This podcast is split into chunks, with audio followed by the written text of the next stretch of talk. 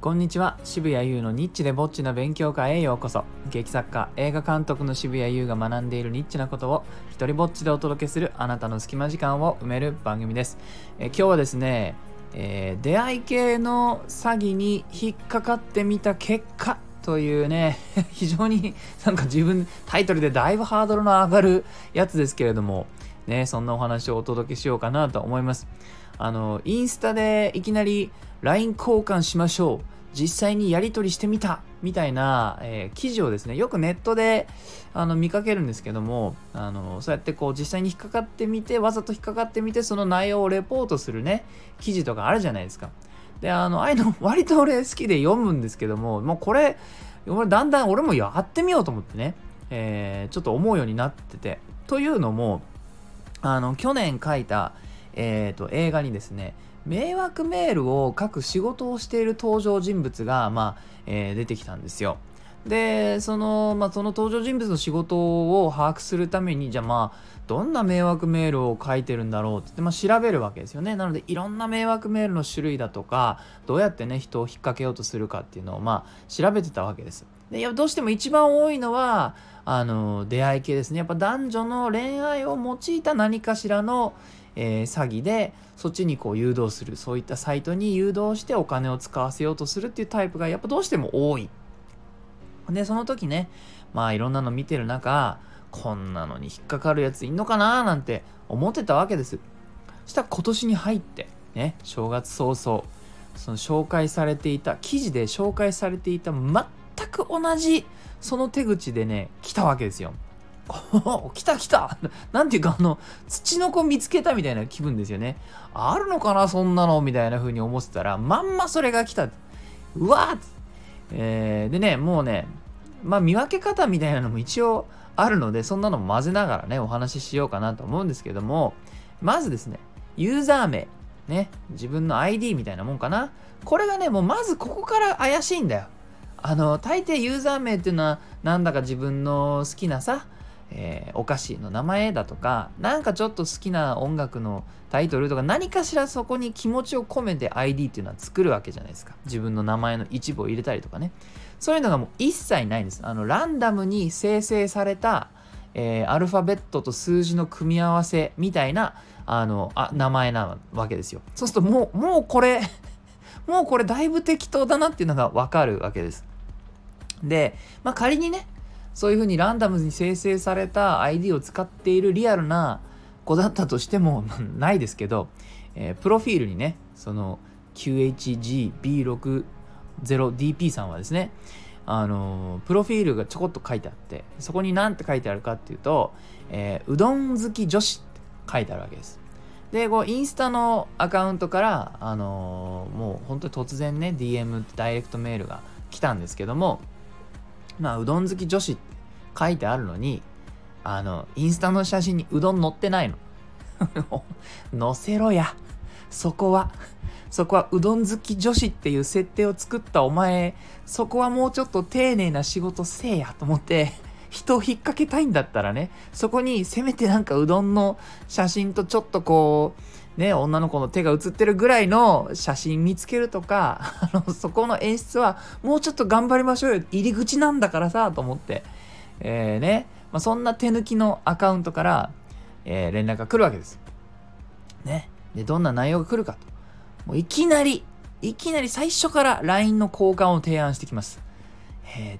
ー、あの、あんま投稿しないんですけど仲良くしてください。ちなみに嫌じゃなかったら LINE 交換しませんっていう風にね、最初から 来るわけです。で、僕のインスタのアカウントってのはほとんど稼働してなくてですね、えー、今はあの AI に作らせた画像をたまにアップするぐらいでで自分の顔写真も載せてないからあのまあ、正直性別もあんまりわかんないぐらいのアカウントですよ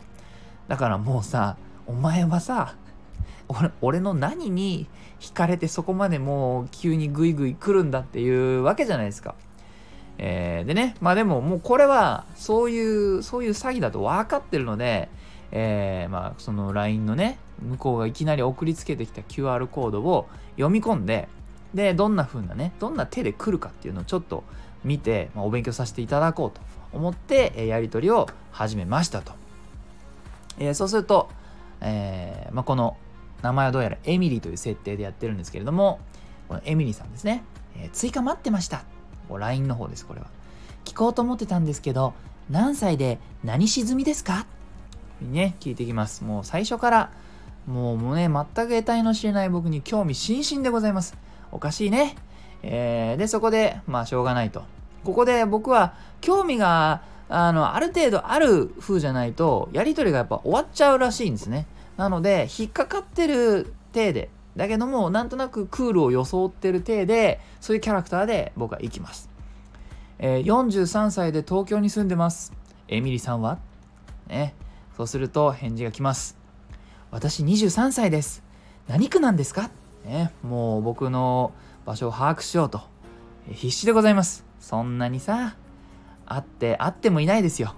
LINE 交換してすぐの人にそこまで食い込むかなって。まあ、しょうがない。ね。引き続きやり取りします。板橋区です。板橋なんですね。実家そっちだからよく行く。えー、にっこりマーク。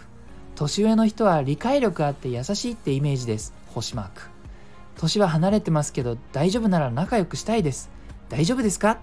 ね。もう、もうあのー、こんなにうまくいくわけないでしょうと思うんですけどもね、やっぱりこういう業者さんはたくさん、同時にたくさんの人相手にしてんだと思うんですよね。えー、まあ、だからざな何て言うのかこうこっちの気持ちだとかそういったことは考えずにねおそらく何かしらのマニュアル見ながらやってんだと思います。えー、で、まあ、返事してね大丈夫ですよと、えー、実家近いなんて奇遇ですねっていうね僕もちょっとそこは乗ってみました。あの要するにこっちの場所の情報を引き出した理由が何だったのかっていうのはここでわかるんですけどもつまり自分と接点があるよっていうこのちょっとした運命的なものを演出しようとしてるんですよね。実家そっちだからよく行くよと。つながりがありますねっていうことを演出したいからこっちの居場所を聞き出したんだなっていうのがまあここで分かります。面白いですね。だから完全に何て言うのかなテンプレじゃないそのコピペでやってないなっていうのがこの辺りで分かってきます。えー、でねその返事の対して向こうが、えー、ありがとうございます優しそうな人でよかったね、優しそうな感じはあまり出してなかったはずですけど、なんでか優しいと思ったみたいです。えー、私実家で犬飼ってて、親が2人で出かける時に面倒見に行ってるんですよ。少し前の写真だけどこんな感じ。結構素敵に撮れてません？ね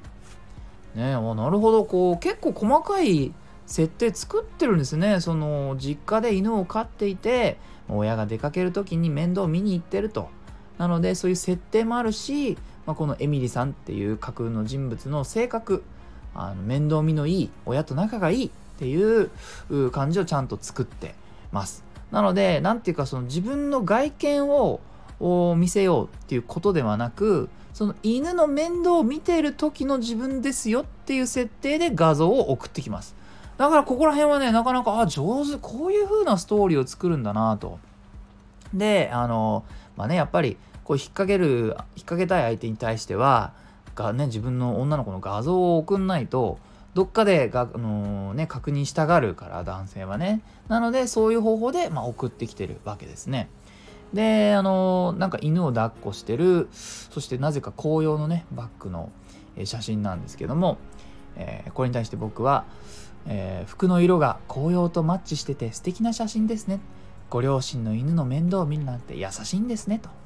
いうふうに、まあ、あえてこの女の子が可愛いだとかそういうことは避けて、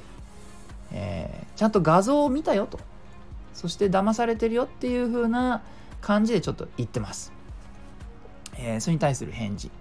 いい感じですよね。ちなみに名前はナッツで4歳の女の子、え、ここからちょっとねあのー、なんか心を開いた風な感じに、え業者さん持っていきます。それで LINE 交換してもらった理由なんですけど最近彼氏と別れたから暇だし一人って寂しいなって思って仲良くなったら一緒にご飯とか行きたいんですけど一緒に行ってくれますか？もうねまだ そのやり取りが始まって俺間にあの実は脚本の執筆をしてですねあのポモドーロテクニックのあれで何十30分ぐらいやってで休むっていうのをやってんでその休み時間にやってるから合間合間なんですけどもとはいえもうご飯の話です。ねそんなにグイグイ来る理由一個もないでしょと。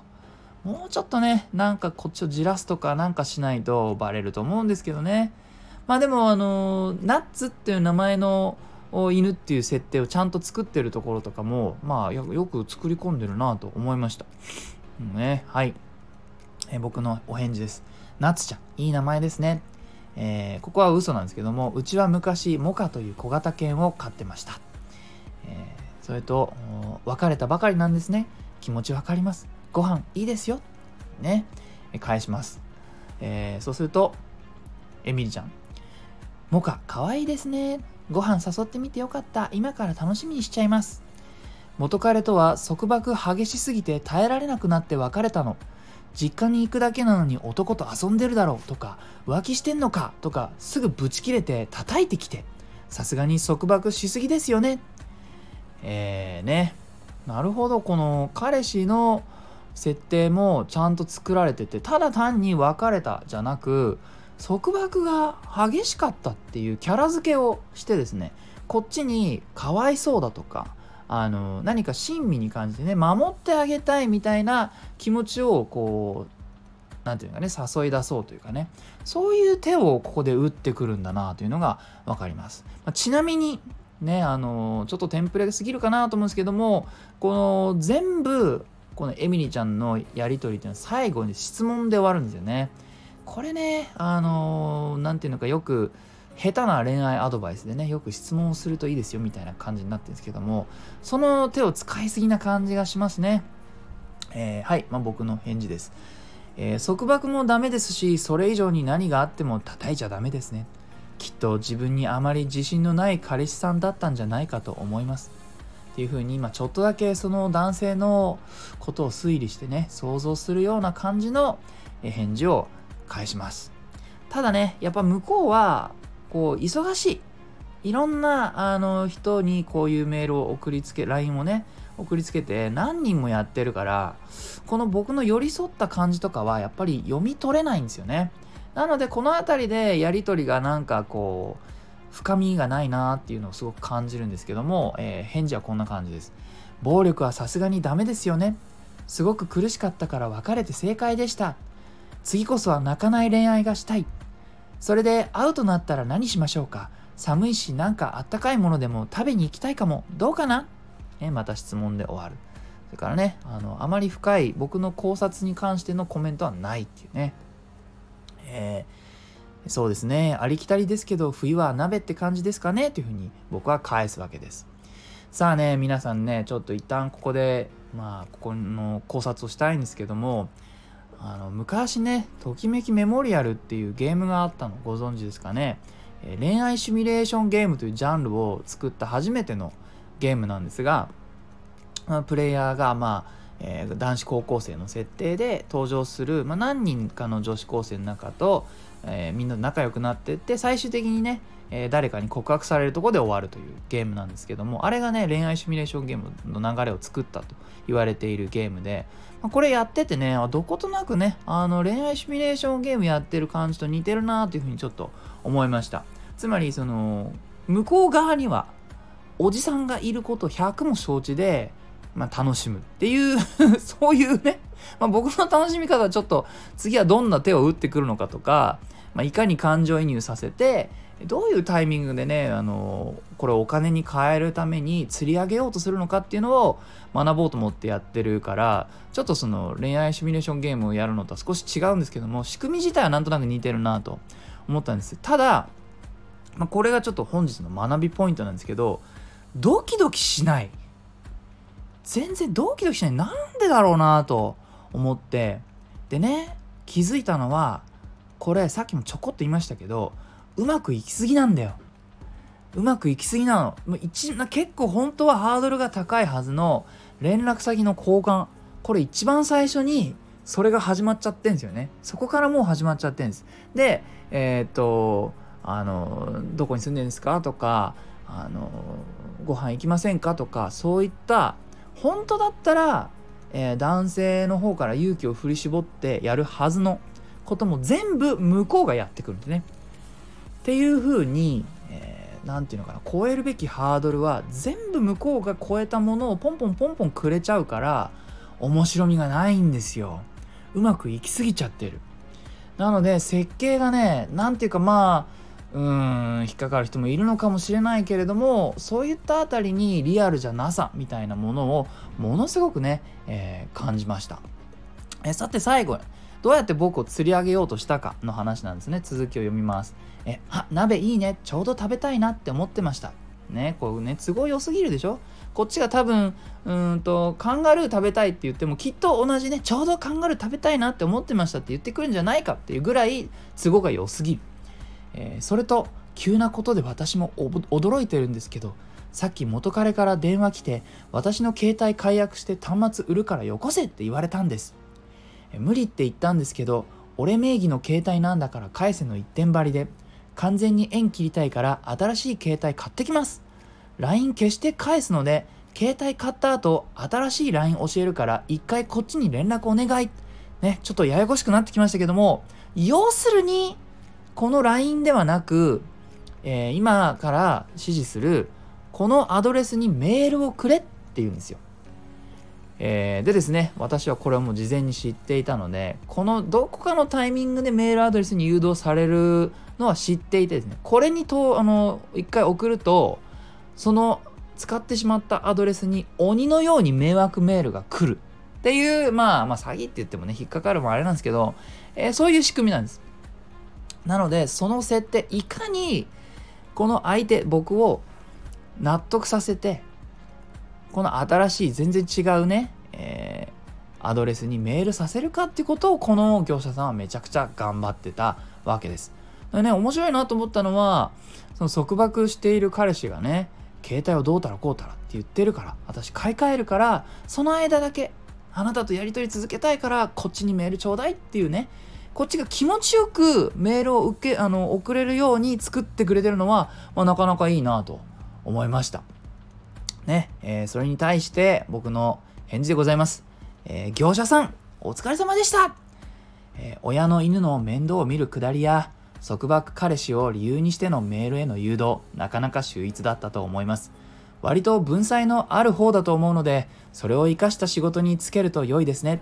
人生は一度きりです。頑張ってくださいねっていう風に言って ちょっとね、相手もこの怒ったんじゃねえかなと思いますけれども、あの、ぜひ目を覚ましてほしいなという思いを込めて、最後にこれを送らせていただきました。はい、えー、いいなと思ったらハートマークをタップしたり、フォローしてください。えー、よかったらあなたの番組や Twitter でこの放送を紹介してください。